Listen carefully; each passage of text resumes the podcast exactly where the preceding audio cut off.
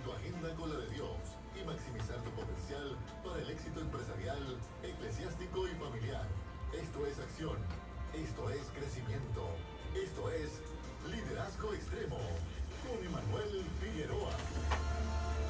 Que el Señor les continúe bendiciendo en esta tarde, tarde que nos regala el Señor. Esto es Liderazgo Extremo, un programa que va dirigido a poder darte herramientas que te ayudarán a maximizar la influencia de tu, de tu liderazgo en donde quiera que lo emprendas, en donde quiera que seas de influencia, porque ahí es donde Dios te ha posicionado para realizar cambios, para poder realizar eh, transformaciones en el ambiente, en donde quiera que estés. Liderazgo extremo está contigo y acaba de comenzar.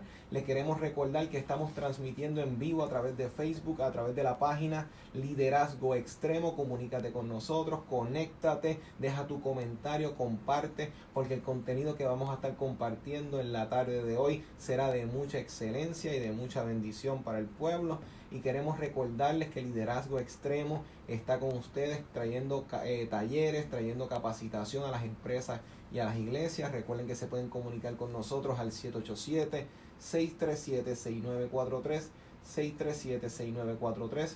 Queremos enviarle un saludo a la iglesia Wesleyana en Guaynabo, que esta mañana estuvimos con ellos trayendo talleres de capacitación al equipo de liderazgo de la iglesia, a la juventud y estamos más que contentos de poder de haber podido estar con ustedes. Gran tiempo de buenos enlaces y queremos así que como ustedes que constantemente nos están apoyando eh, semana tras semana con su, eh, con su sintonización fiel, de la misma forma queremos reconocer a nuestros auspiciadores, se pueden comunicar con nosotros y recuerden que ah, de la misma forma nuestros auspiciadores queremos reconocerlos en este momento. Queremos primero dejarles saber que si necesitan vitaminas, medicina u otros artículos para la salud, comestible entre otros, se pueden comunicar con Farmacia San Miguel en Fajardo, se pueden comunicar con nosotros al 787-863-1870, 863-1870 y por otra parte, si desean representación legal, si desean que puedan recibir orientación en dicho campo, se pueden comunicar con Velázquez Travieso Abogado PSC, comunícate con ellos al 787-289-1313 289-1313. Y por otra parte, el cuadro telefónico está abierto, te puedes comunicar con nosotros al 787-751-6318, 751-6318. Deja tu saludo, tu petición de oración, que estamos dispuestos a poder recibirla. La pastora Edith está en los teléfonos para poder asistirte en todo lo que necesites. Ahora bien, hoy tenemos un tema que ha de ser de bendición para el pueblo. Estamos en un mes que está concientizando y levantando su voz en contra de la violencia eh, precisamente en contra de la mujer. Y nosotros queremos tomar parte en esta conversación para poder levantar bandera, poder levantar la voz por aquellas que son víctimas en todo este proceso, en las diferentes esferas, y vamos a estar entrando a lujo de detalle próximamente. Pero quisiera presentar a una invitada que nos honra en la tarde de hoy en el, en el programa de liderazgo extremo. Tenemos a la profesora de teología del Seminario Evangélico de Puerto Rico, que es ministra ordenada de la Iglesia Defensores de la Fe. Hoy con nosotros está Agustina Luis Núñez. ¿Cómo te encuentras? Muy bien, Dios les bendiga. Buenas tardes a toda tu audiencia y gracias por invitarme a este programa. Para mí es un honor siempre compartir. No, estamos más que contentos y te digo, estamos más que honrados. Ya tenemos personas conectándose, dejando comentarios, porque están muy interesados en la información que sé que vas a poder brindarle al pueblo, a todas las personas que se conectaron, que se van a estar conectando próximamente. Y precisamente cuando estamos hablando de este asunto, de lo que viene siendo la violencia en contra de la mujer, pues las personas como que tienen diversas definiciones o ciertos parámetros, esto es violencia, esto no es violencia, pero es un campo en el cual usted ha podido trabajar, abordar, eh, traer reflexiones a este punto de, tanto conflicto para muchas mujeres que son víctimas de esta violencia, valga la redundancia. Así que, por favor, si nos puedes ayudar eh, para poder definir de manera más amplia y más concisa qué es la violencia en contra de la mujer. Claro que sí. Eh, yo voy a estar trabajando el tema, ¿verdad? Desde la perspectiva de la fe, que es lo que nos compete a nosotros, y me imagino que la audiencia también. Y la violencia hacia la mujer es cualquier tipo de opresión o maltrato que sufra la mujer y donde no se reconozca su total humanidad. cuando uno considera a un ser humano como lo considera Dios, desde la fe nuestra consideramos que Dios ha creado al ser humano, hombres y mujeres a su imagen y semejanza. Así que esa es el, ese es el concepto bíblico y teológico sobre el ser humano más relevante que tenemos los cristianos. Y al afirmar que Dios ha creado al ser humano a su imagen y semejanza, estamos diciendo que esa dignidad la comparten los hombres y las mujeres de igual manera, por lo tanto deben ser tratados de igual manera. Y cualquier forma de daño a esa dignidad, pues es terriblemente dañino y atenta contra ese concepto y por lo tanto también es pecaminoso.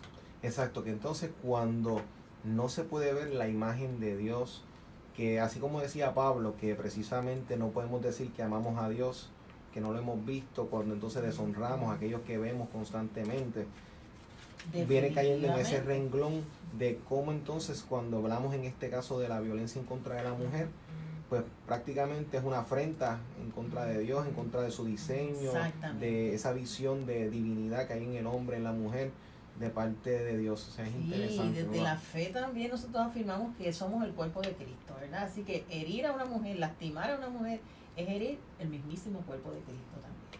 Y es precisamente en nuestra sociedad, como hemos visto que la violencia ha ido incrementando, y precisamente cuando hablamos de la violencia, este, se ve que tiene rostro de mujer, porque gran parte, y las estadísticas, las, o sea, incluso aunque no haya un tipo de estadística oficial, la noticia es repetida, es constante, y es matan a, esta mujer, a esta madre, o sea, esta, esta persona, o sea, es, es, constante en contra de la mujer. Sí, en Puerto Rico la violencia hacia la mujer es un asunto ya de salud pública.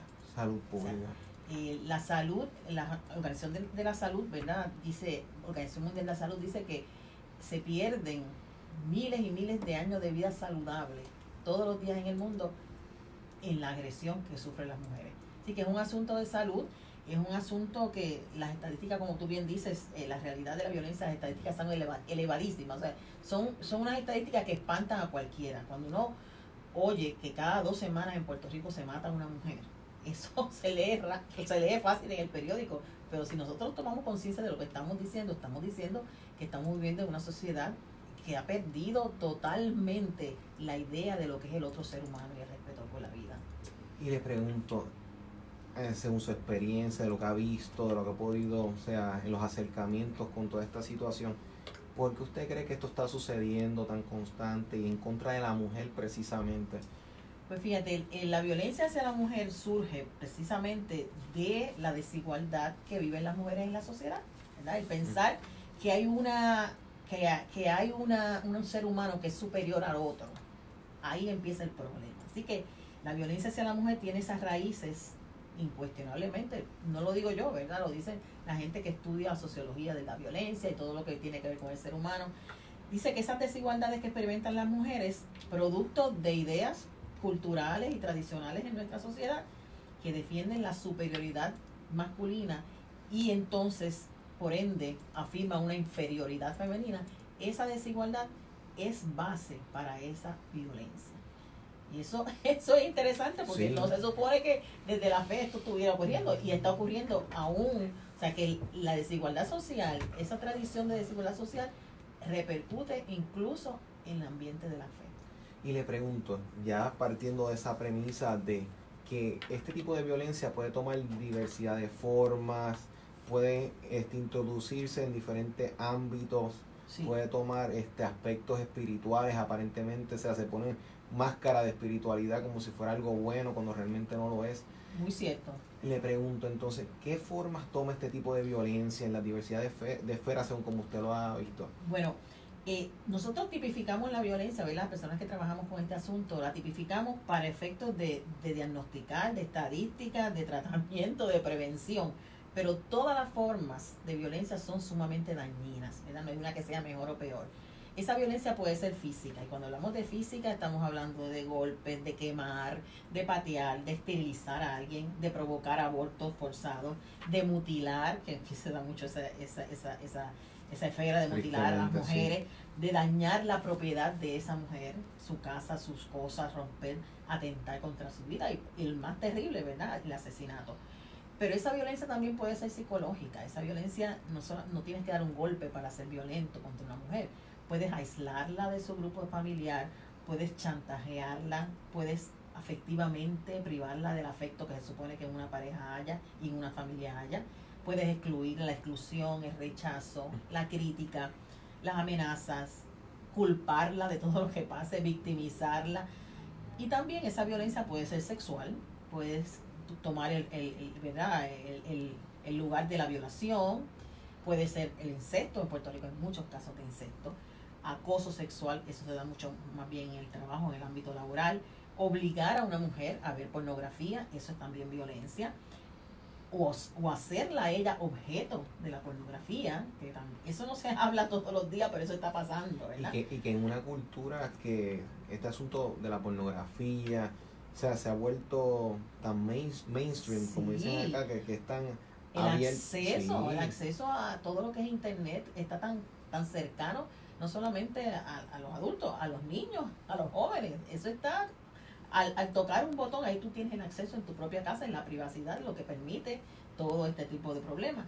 Y también esa, esa violencia puede ser económica, eh, explotación de esa mujer, imposibilidad de acceder a recursos económicos, privarla de participar de los bienes de la familia, la trata, que también en Puerto Rico hemos, ya sabemos que existe, puede ser política también, los totalitarismos, los genocidios, utilización como objeto de, maniobras políticas que también se da. Y no olvidemos la religiosa, la religiosa también. Así que todas las mujeres han sufrido en alguna manera. Cuando tú haces un estudio, todas las mujeres han experimentado alguno o varios de estos tipos de violencia durante su vida.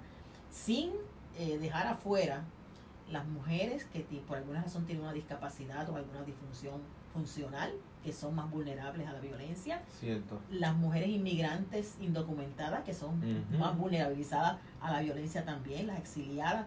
Así que hay un indicador, como decía ahorita, de las Naciones Unidas que dice que la agresión contra la mujer provoca anualmente la pérdida de 10 millones de años de vida saludable. Es un problema serio. Es un problema serio y que es, eh, uno ve en la cultura como muchas veces de manera inconsciente se fomenta y se alimenta cuando se le dice tal vez a un hombre casado, le dicen, oye, tu esposa te tiene sentado en la parte de atrás en el baúl. Sí, se provoca eso. Se provoca porque entonces un hombre que recibe ese comentario inseguro de su postura, puede, puede recibirlo como una invitación a tengo que tomar el mando tengo que entonces poner orden en mi casa y ese orden y en ese orden lo que quiere realmente decir es volverse violento.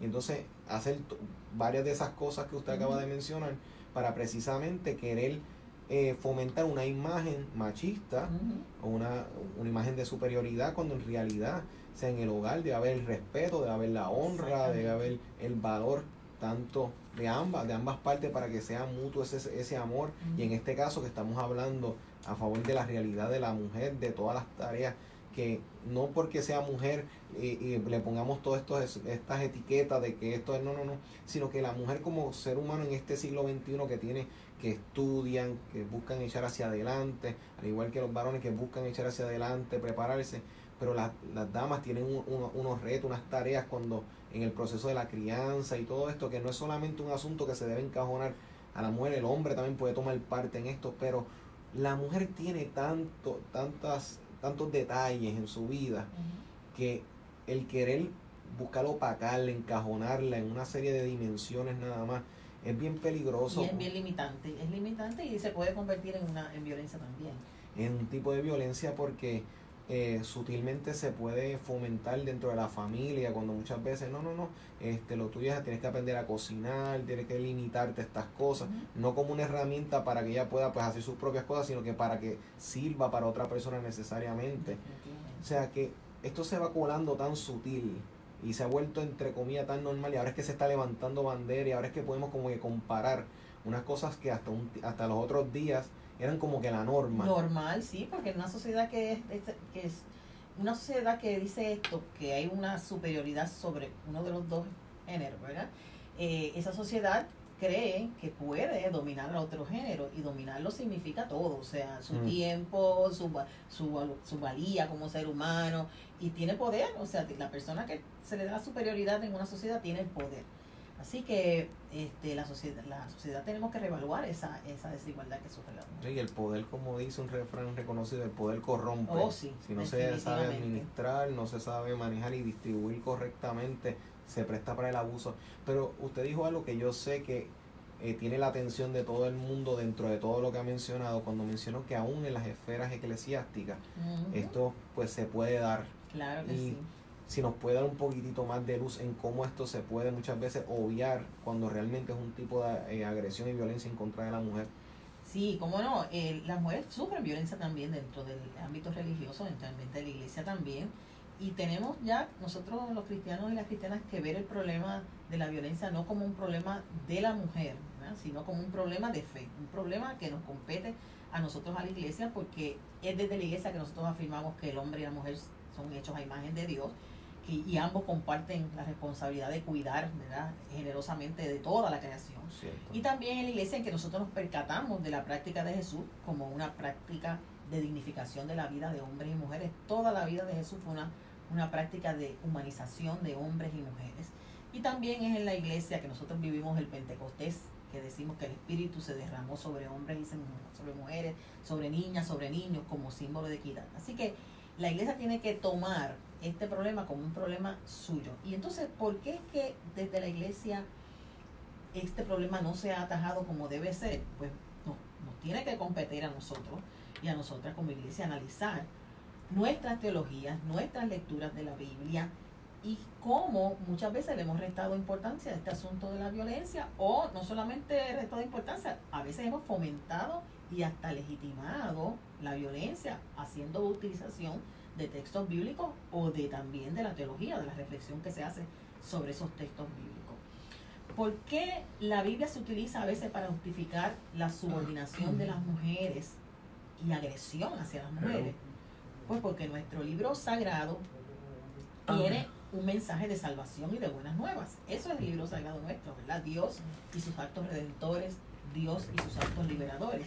Entonces, la autoridad de ese libro, sabemos que no está en, en la página, ¿verdad? No está en la tinta, no está en el papel, sino que la autoridad del libro sagrado del cristianismo está en que ese libro tiene la capacidad de provocar un encuentro con el Dios de que ese libro da testimonio.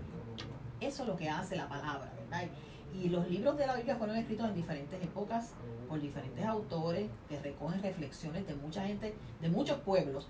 Y cada texto pues debe ser leído considerando ese contexto, ¿verdad? Histórico, social, político y religioso. Ahora, esto que está en el texto bíblico, el mismo texto bíblico tiene un mensaje fuerte contra utilizar el texto para atacar a alguna persona. El mismo texto dice que esta revelación de Dios ha sido puesta en vasos de barro. Así que encontramos en esas páginas toda clase de vivencias, las vivencias normales de los seres humanos, como tú y como yo. Es a través de Jesucristo, ¿verdad? La palabra viva de Dios que nosotros podemos acercarnos a ese texto con una idea, con un lente más comprensible de qué nos está diciendo el texto bíblico. Y para muchos creyentes muy bien intencionados, es la Biblia la que establece que el varón es superior a la mujer y para eso van a citar a Pablo y van a citar leyes judaicas, etcétera. Y sí, yo le digo siempre a los estudiantes, sí, en la Biblia podemos encontrar un versículo para justificar cual- cualquier acción violenta que queramos llevar a cabo, podemos encontrar un texto que lo justifique en la Biblia. Abraham mintió y presentó a Sara como su hermana para evitarse problemas con el faraón. Lot ofreció a sus dos hijas vírgenes a los hombres para salvar a sus huéspedes Cierto. de los propósitos lascivos. Abraham expulsó a Agar y a su hijo al desierto, exponiéndoles a la muerte. Y con toda la riqueza que tenía Abraham, por pensión alimentaria le dio un pedazo de pan y un balón de agua a Agar. Y eso también, este, eh, Agustina, esto toma tantas formas, Sí, porque ahora mismo cuánta violencia puede haber en un matrimonio que el hombre le diga, no, no, no, porque tú tienes que sujetarte a mí. porque la Biblia dice. Porque la Biblia dice que tú tienes que sujetarte. Y entonces, ¿cuántas personas, hombres maltratantes en este caso, que asumen esta postura diciendo a la mujer, no, no, no, es la voluntad de Dios que tú recibas golpes, puños y Ujú. patas, Sí. y no te falte respeto, Sí, sí, en nombre de que eso es lo que está escrito ahí, sacado fuera de contexto, totalmente. y no leyéndolo bajo la luz de la vida que le da la- la- el, el Espíritu Santo, la, que le- la letra que vivifica, no la letra que mata. Exactamente. Muchas veces Jesús tuvo que decirle a los discípulos y a sus discípulas también, oíste que fue dicho, Más yo digo de esta otra manera. ¿Por qué? Porque Jesús era la plenitud de la revelación divina y eso nos da una perspectiva adecuada a nosotros para este trabajo de la violencia también. Lamentablemente hay gente muy, ¿verdad? Tenemos gente que, que prefiere no atender ese mensaje de Jesús con relación a las mujeres. Así que esa, viola, esa violencia que sufren las mujeres se puede evitar leyendo ese texto bíblico a la luz del Evangelio de Jesucristo y viendo la práctica de Jesucristo, cómo dignificó a las mujeres en todos los ámbitos, dando la oportunidad de educarse a sus pies, dando la oportunidad de ser mensajera de su palabra, dando la oportunidad de ser apóstolas a los apóstoles con el mensaje de la resurrección. Así que Jesús nos, nos dio otra manera de, tratar a las mujeres y hombres y a los niños, a todo ser humano.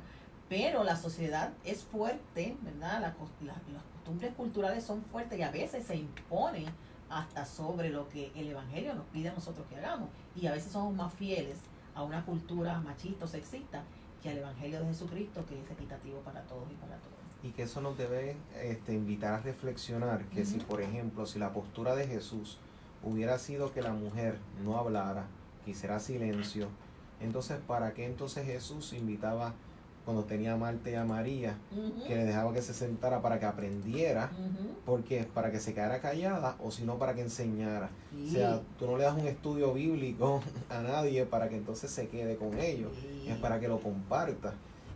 Y Y esta, esta situación también, ¿verdad? Afecta a los hombres, porque vamos a ver que la, la- también la sociedad ha dicho los hombres son de esta manera, las mujeres son de esta manera. Los hombres son fuertes, los hombres son agresivos, los hombres no lloran. Todas esas son una construcción, es una construcción alrededor de la figura del, del hombre que le hace daño a ese hombre, porque le roba su Sí. sensibilidad, le roba su participación. Miren, si los hombres no lloraran, Dios no le hubiese hecho las la, la glándulas lacrimales ahí. O sea, Dios no hizo a todos los seres humanos con esa capacidad de ser sensibles. Es la sociedad que impone unos roles que alejan ese ser humano de la perfecta voluntad de Dios.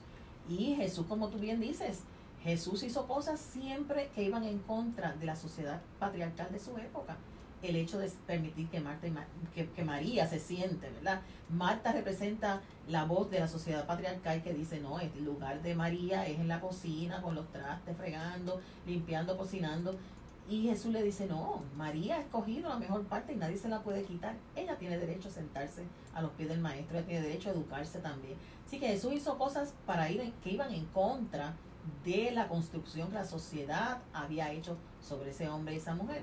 Y nosotros como iglesia tenemos que estar reflexionando si lo que estamos reproduciendo es la construcción que la sociedad ha hecho alrededor de los géneros o somos fieles al Evangelio de Jesucristo, que es un evangelio que dignifica a cada ser humano.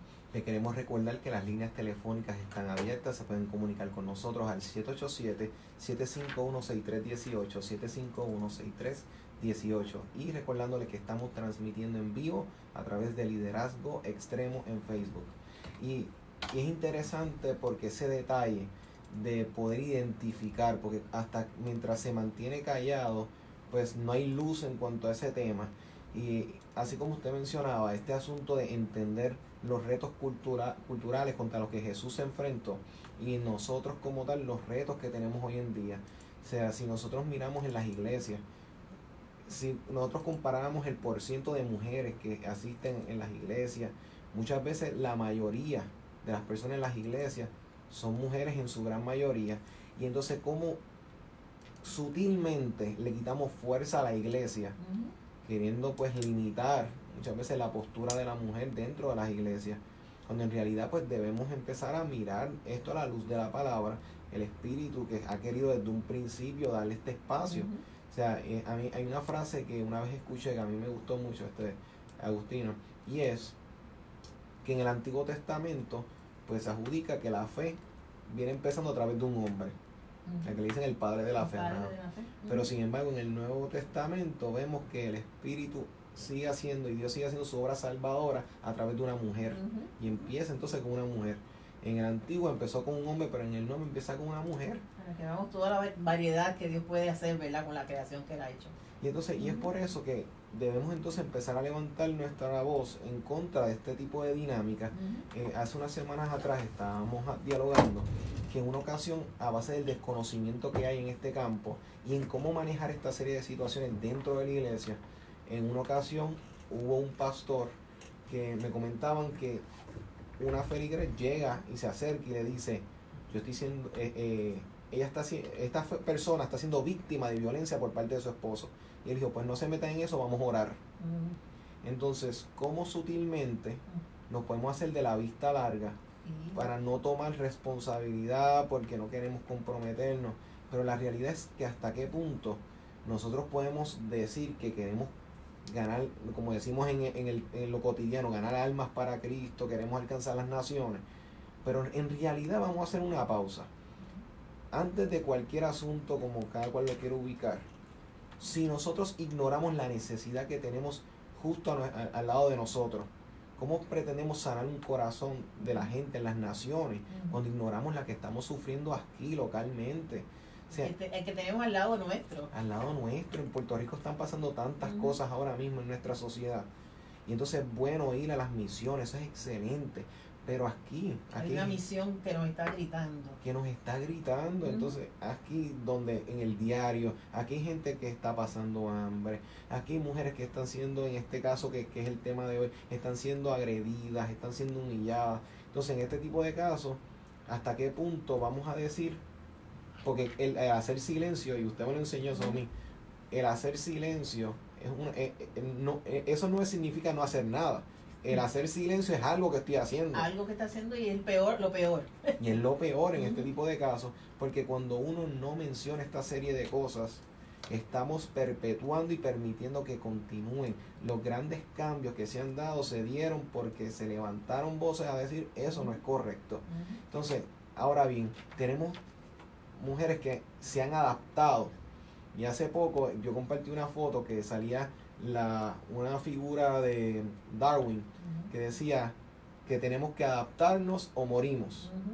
Y una le decía, no, o no nos adaptamos y decidimos hacer el cambio. Entonces, y en ese caso lo que quiso criticar es la idea de que yo tengo que vivir adaptándome a las cosas. Y hay mujeres cargando nuestra cruz, como dice. Cargando nuestra cruz, cuando en realidad hay mujeres que deben escuchar hoy que la voluntad de Dios no es que esté siendo humillada. para nada, la voluntad de Dios siempre es buena. buena. Toda buena dádiva proviene del Padre de las luces. Y esa buena dádiva es la vida abundante que Jesucristo ha prometido para todos y para todas. O sea, donde hay opresión, no está Dios. Donde está el Espíritu de Dios, siempre hay libertad. Así que esas son las, las señales que uno tiene que estar viendo, ¿verdad? En las relaciones eh, de pareja o relaciones familiares, porque esta violencia le puede dar desde muchos ángulos hacia la mujer, no necesariamente tiene que ser de pareja, estamos trabajando hoy esta, pero eh, esa violencia le puede dar de, en otros, desde otros sectores de la familia también. Y, y es tiempo, ¿verdad?, de que la iglesia eh, levante su voz. Este, hay muchos asuntos en este país que la iglesia ha levantado su voz, pero yo no he visto esa, esa reacción enérgica contra este, esta plaga que es la violencia hacia las mujeres. Como tú dices, nosotros somos más de la mitad del cuerpo de Cristo en este país y estamos desprovistas de una voz desde la iglesia que diga basta ya. Yo creo que hay muchas vocecitas pequeñas aquí y allá, pero necesitamos que el liderato de las iglesias, ¿verdad? la gente que está en las posiciones de poder, asuma una postura y se unan a todo el reclamo de la gente que en este país está diciendo que la violencia tiene que detenerse hacia la mujer.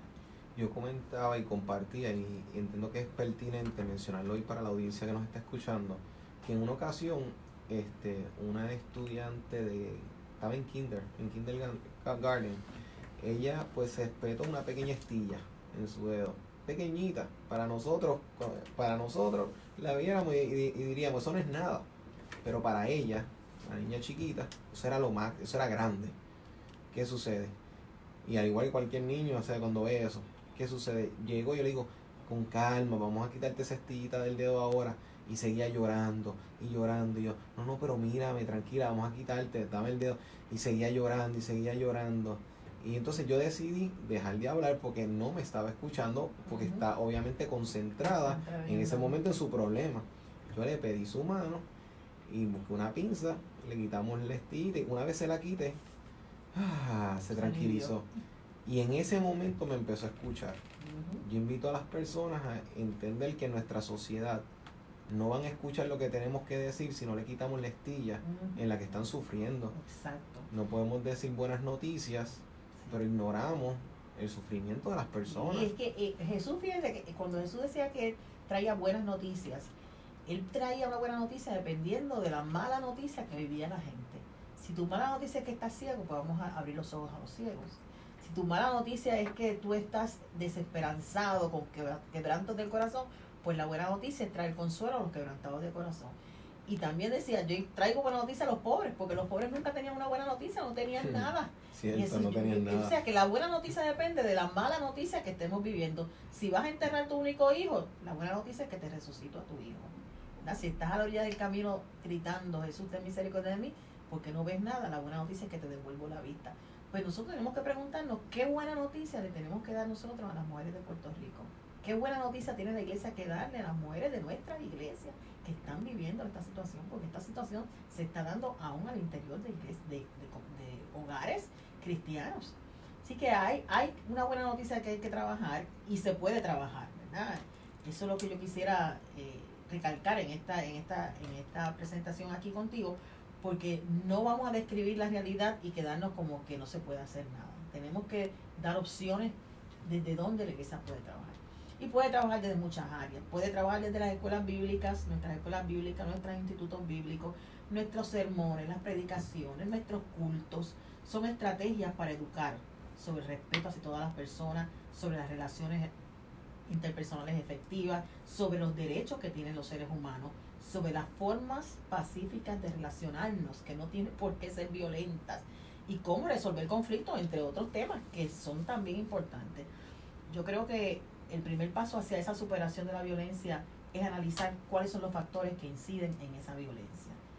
Y el cuidado pastoral tiene una labor grandísima que hacer identificando esos factores y trabajando desde la fe con ellos, porque desde la fe ya se convierte en un asunto imperativo, no se puede ya olvidar este asunto. Y en este tipo de casos, eh, vamos a suponer que ahora mismo, que estoy de seguro, que ahora mismo tenemos pastores y pastoras que nos están escuchando, líderes en diferentes ámbitos, que ha llegado la noticia a ellos, ha llegado, mira, o se han enterado que está, se está dando esta dinámica, tal vez ellos lo que le han enseñado es no te metas en eso, eh, ora por ellos y que Dios obrará o han entendido no, no, no, no te metas porque eso te compromete, en, eh, en que después van a enterarse que fuiste tú.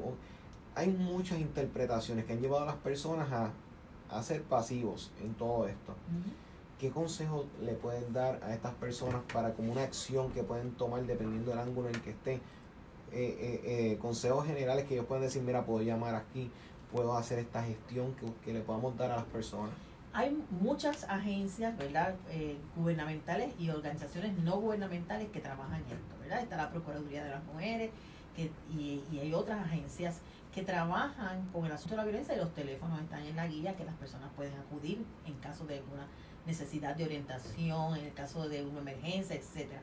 Pero nosotros desde la, desde la iglesia también podemos hacer pequeñas cosas, ¿verdad? Que abonen a ese trabajo conjunto que tenemos que hacer en Puerto Rico y yo creo que lo primero que, una de las cosas que nos ayuda mucho a la iglesia es hacer una manifestación, una, una, una declaración pública. Desde ahí se comienza, porque dice, aquí estamos parados nosotros como iglesia. Exacto, hacer como algún tipo de actividad. Una declaración, sí, que diga, mira, nosotros como iglesia decimos que todas las formas de violencia son pecados porque ignoran la imagen de Dios en ese ser humano. Tenemos la base bíblica y teológica para hacerlo. O sea, una declaración de parte de la iglesia. Informar a nuestras iglesias sobre esta realidad, que hayan talleres, que hayan conferencias, que se inviten personas que sepan del tema, que nos puedan ayudar a mirar este problema desde muchos ángulos, ¿verdad? Porque no solamente es el ángulo de la fe, el ángulo social, el ángulo familiar, el ángulo económico. Aquí, aquí hay muchos factores que se involucran para provocar la violencia hacia la mujer. Eh, tenemos que establecer también políticas en nuestras iglesias sobre qué cosa puede ser violentada puede ser violenta para una mujer que va a la iglesia. A veces nosotros no sabemos ni, ni, ni, ni, ni siquiera si con esta palabra que yo estoy diciendo estoy violentando a alguien. Hay que trabajar el lenguaje, cómo nos referimos a esta persona. hay que fijar en el año momentos, ¿verdad? Así como hacemos un programa en enero, desde el Día del Pastor y el Día de la Misionera y todos los días que celebramos, días para conmemorar y abordar la cuestión de la violencia hacia la mujer, que hay días, ¿verdad? Precisamente en, en noviembre, el 25 de noviembre, se conmemora el Día Internacional de la No Más Violencia hacia la Mujer. Puede ser un buen día ese domingo, alrededor de ese día, para que la iglesia haga un programa donde se conciencie sobre la violencia, donde se hable de la fe que nos compete hacer y eh, nombrar personas en la iglesia que estén pendientes de esas situaciones, porque a veces la gente viene, la gente se va y nosotros no nos damos cuenta que esa mujer está siendo violentada porque ella no lo dice, pero hay señales que nosotros podemos, con personas que no tenemos gente muy preparada en nuestras iglesias, que pueden ser nombradas para que si miren, identifiquen algunos rasgos que pudieran, ¿verdad? Ayudar, ¿verdad? A, a estas personas que están pasando por esto. Crear grupos de vigilancia en la iglesia también, o sea, incluir el tema. Mira, hasta que uno no habla del tema, la gente no responde. Yo recuerdo siempre un pastor que decía que alguien le, le habló, le, le preguntó que por qué él no hablaba de estos temas, del tema del incesto, del tema de la violencia. Y él dijo, pues porque aquí nadie, yo no recibo en la, en la oficina pastoral a nadie con esa preocupación. Nadie me cuenta que está pasando por eso. Y esa persona le dijo, pues predica el domingo sobre el tema. Y él predicó el domingo sobre el tema. Y la otra semana se llenó la oficina del pastor de personas diciendo, yo, estoy, yo estoy viviendo esto. Eso significa que cuando los peligreses ven que desde los púlpitos no se menciona el tema, creen lo que me está pasando a mí no le importa al pastor, no le importa a la iglesia, por lo tanto yo no voy a comunicarlo. Pero si desde el púlpito decimos, esta es nuestra postura como iglesia, van a venir la gente que necesitan ayuda y vamos a poder ayudarles. Y que eh, es triste que muy pocas iglesias estén abordando el tema de la sanidad interior, porque eh, no es solamente el que tal vez conozcamos un caso de una mujer que fue víctima de violencia y vamos a suponer que en este caso se divorció, de, la persona y pues siguió su vida. A veces pensamos que al divorciarse se acabó el conflicto, pero las heridas que se provocaron, o sea, si vamos a suponer que esa relación maltrató y, y, hasta un cierto punto, vamos a decirlo así, le destruyó la autoestima a esa mujer y no, la damos por sentado que pudo proseguir con su vida, ya no está con él. Pero ojo, eh, posiblemente está cargando todavía este, el, el desastre del impacto de, esa relación. Que la puede llevar a próximas relaciones. Y puede también manifestarlo hacia sus hijos. Correcto. Una persona que recibe violencia puede responder con violencia a la persona que tiene bajo su poder. Los hijos, sus ancianos, hasta los animales, hasta los, hasta los mascotas reciben la violencia que la persona no puede manejar. La recibe siempre la, la persona o el objeto que sea más vulnerable, más cercano. Esto es una cadena. Y ahí es refrán que dice que una persona herida hiere. definitivamente. O sea, y entonces hay que tener conciencia de que si esto está pasando incluso dentro de, nuestras iglesias, dentro del cuerpo, que es un asunto que invitamos a todos los pastores y las pastoras a que levanten la voz en este tema para ver si esto está sucediendo, porque a veces estamos por sentados, como decía bien la profesora Agustina, que no está sucediendo hasta que lo mencionemos. Y entonces hay personas que fueron educadas a que deben aguantar, de que deben adaptarse por los hijos, que deben manejar esto por las hijas, que deben eh, aguantar por el puesto, la posición, por la, por la óptica social, este, el estándar, espérate, no pueden saber que esto está sucediendo. Hay pues, mujeres en este caso que están siendo víctimas de que la presión que tienen de la responsabilidad la está haciendo callar. Entonces, si nosotros no extendemos nuestras manos, o sea, no podemos esperar a que haya una muerte más. Exactamente. O sea, porque el detalle es que es triste que esto esté sucediendo en un lugar, en un país, este que hay tanta iglesia por raíz cuadrada, o sea, no... Decimos que somos cristianos mayoritariamente, pero eso no se refleja en el comportamiento de la sociedad. La sociedad no parece. Y, ese es el detalle que estamos muchas veces pendientes al mañana. O sea, la, la, esperanza que tenemos, este, Cristo va a venir, va a arreglar todo esto. Ojo, nosotros somos, dice la palabra, nosotros somos las manos, nosotros somos los pies. Se supone que nosotros estemos, y Mateo 24, 25 nos muestra una rúbrica de cómo seremos evaluados cuando habla de las parábolas de, aquel amo que se fue, los, los siervos que se quedaron trabajando, está la de los talentos, pero ahí vas a ver la de las diez doncellas, vas a ver también cómo otro, en otra parábola similar, el hombre que descuidó la casa por estar pendiente en borrachera y se olvidó de su responsabilidad. A veces nos estamos olvidando de nuestras propias responsabilidades con la gente, con lo que nos rodea y estamos pendientes en esas borracheras de diferentes cosas, no necesariamente de alcohol, pero borracheras en, en ideas platónicas o, o, o ignorando nuestros sueños y nuestras metas y nos olvidamos de los demás y estamos obviando lo que está sucediendo en la casa y el amo iba a regresar y va a preguntar qué hiciste con lo que yo te di.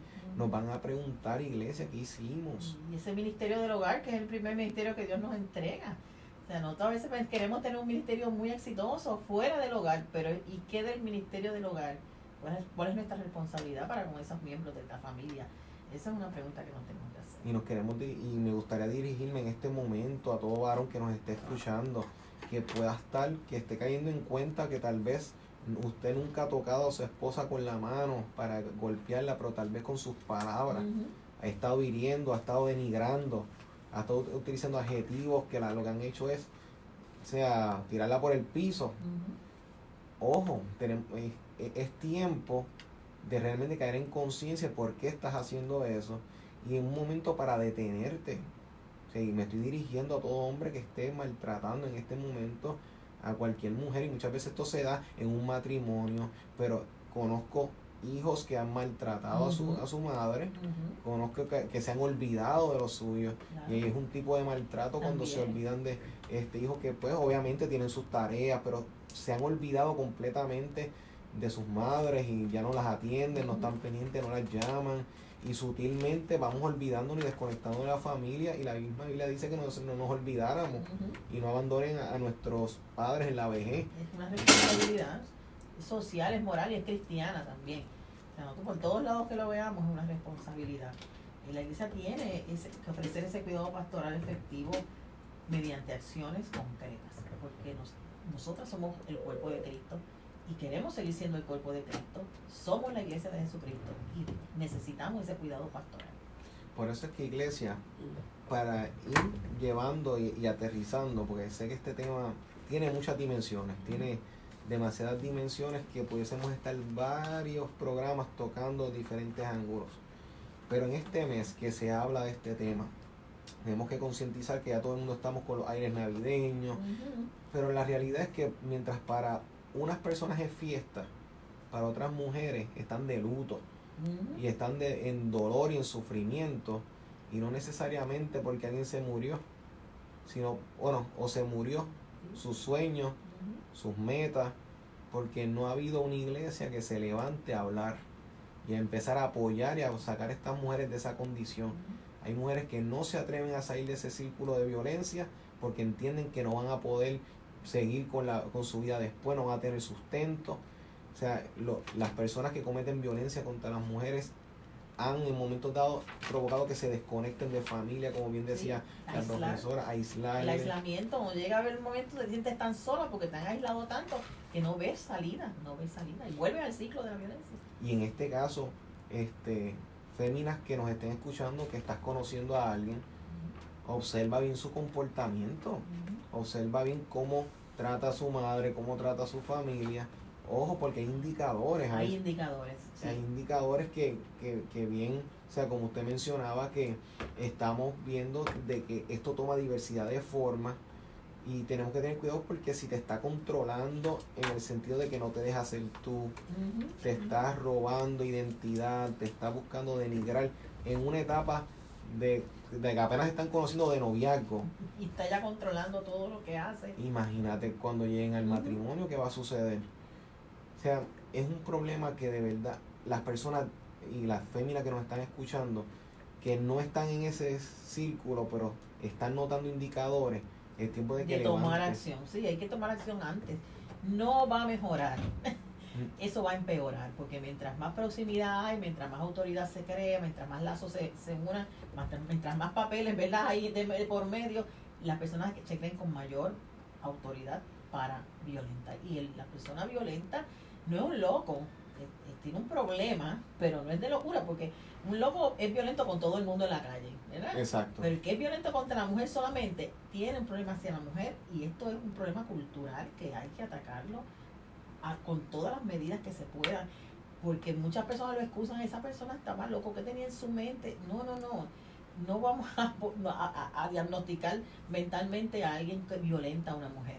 Porque la persona que pierde esa capacidad de tratar bien a otra persona trata mal a todo el mundo. Pero esto es un asunto hacia la mujer específicamente. ¿Y qué consejo le puedes dar a una mujer que diga, tengo esperanza de que va a cambiar? Tengo esperanza, yo estoy orando para que cambie, porque se entran pues diferentes actividades o acciones que buscan querer salvaguardar la relación, pero obviando el dolor y el sufrimiento que está provocando y que está atentando muchas veces, hasta contra su propia vida. Eso, eso es interesante, el punto que traes, este Manuel, porque una de las, las cosas que nos enfrentamos muchas veces en este del trabajo pastoral con estas mujeres es ese mismo, ese mismo asunto.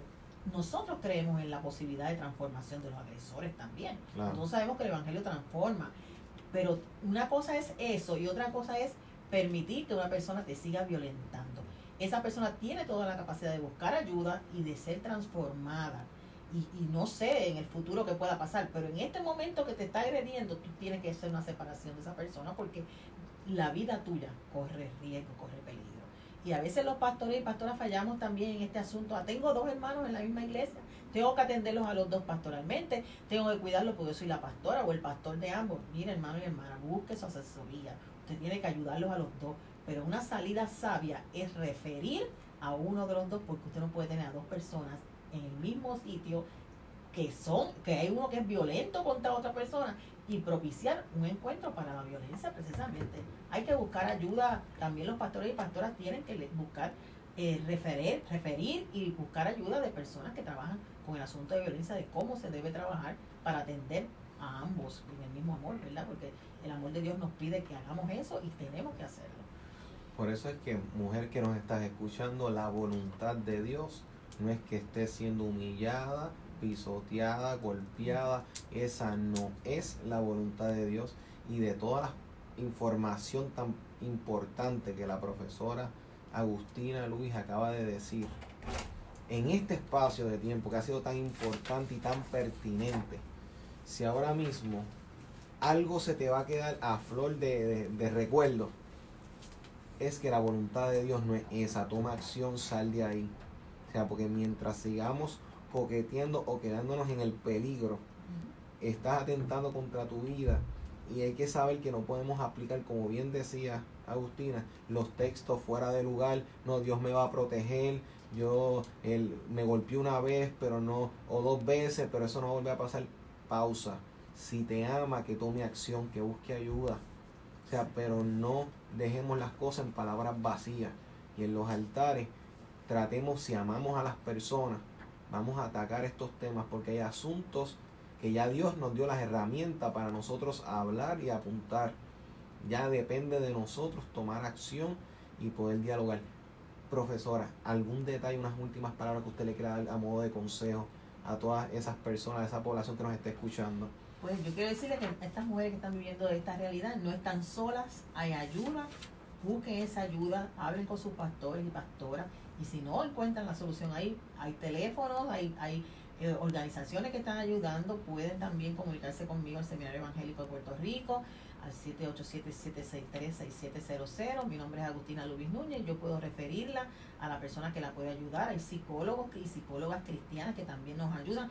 Así que nosotros somos la iglesia, pertenecemos a la iglesia, la esperanza nos mueve a permanecer en ella y queremos que tú tengas vida y vida en abundancia. Eso es amén. Estamos más que conscientes y de acuerdo con eso, este, profesora. Y le exhortamos a todo el mundo a que puedan esta información compartirla. La información va a ser publicada como todos los programas a través de la página de Facebook, a través de Spotify, a través de YouTube. Compartan la información porque es importante que esta información llegue a todo el mundo, a todas las mujeres que, y en especial las que sean víctimas de, en este tipo de experiencia negativa, de que atenta contra su vida, contra su salud emocional y tenemos que tomar acción, iglesia, porque sabemos que para eso Dios nos tiene aquí con propósito, para ayudar a sanar y vendar a los que están heridos, a los que están siendo oprimidos, así como dice la Biblia. Tenemos muchas personas, este, Agustina, que se han estado comunicando. Tenemos a María que se comunica felicitando el programa. Gracias María, Zoraida Ayala, pido oración por su esposo que está preso. Ada Fernández, pido oración por su salud. Gloria Cortés, pido oración por su matrimonio. Carmen Velázquez, restauración por su matrimonio. Rafael Fraticelli, saludo del programa, muchas gracias Rafael. Este, Anónimo pide por eh, intervención en su familia, en su hogar. Este, Prudencia pide oración por salud. Ricky Rivera, salud del programa, muchas gracias Ricky. Lilian se comunica, tremendo tema. Lester Santiago felicita el programa, felicita, me felicita por hablar de este tema y a la profesora, muchas gracias Lester. Y tenemos aquí cinco personas más que se están comunicando referente a oración por sus matrimonios. Y es importante que veamos la pertinencia de este tema. Por favor, si nos puedes dirigir en una oración por estas personas que se han estado comunicando. Como no, oremos. Nuestro buen Dios, te damos gracias por este espacio, por este programa, por Emanuel, por tocar este tema que nos toca a todos y todas. En esta hora te presentamos cada uno de estas personas que han llamado con necesidades especiales, específicas, que tú las conoces, Señor. Te pedimos que la luz tuya alumbre estos corazones y estas vidas, que sientan el abrazo tuyo, Señor, que tú les acompañas en este momento y que estás abriendo puertas para que ellos puedan salir de cualquier círculo de violencia, de cualquier situación familiar que esté dañando la comunión, la unidad, el amor que tú, es lo que tú quieres para nuestra familia. Señor, te los presentamos y te pedimos, Señor amado, que tú derrames sobre cada vida el valor que necesita para tomar la acción que tiene que tomar para asegurar la vida suya y la vida de sus familiares. Señor, en tus manos te presentamos todas estas personas, su salud, sus problemas financieros, sus problemas familiares, en tus manos que son las mejores manos, Señor. En el nombre de Jesús oramos. Amén. Amén. Estamos más que agradecidos, Agustina, por estar hoy con nosotros. Sé que las personas que se han estado comunicando, los que están conectados en las redes y los que se van a estar comunicando y conectando próximamente, van a estar recibiendo estas herramientas. Sé que dio parte de un contacto, pero eh, medios por los cuales personas que quieran contactarle, que quieran poder invitarle, porque sé que este tema va a abrir muchas puertas a mucha necesidad que hay en el pueblo y sé que muchos van a querer contar con usted. ¿Cómo le pueden conseguir? Bueno, me pueden llamar, como les dije, al número en el Seminario Evangélico de Puerto Rico, 787-763-6700, la extensión 227.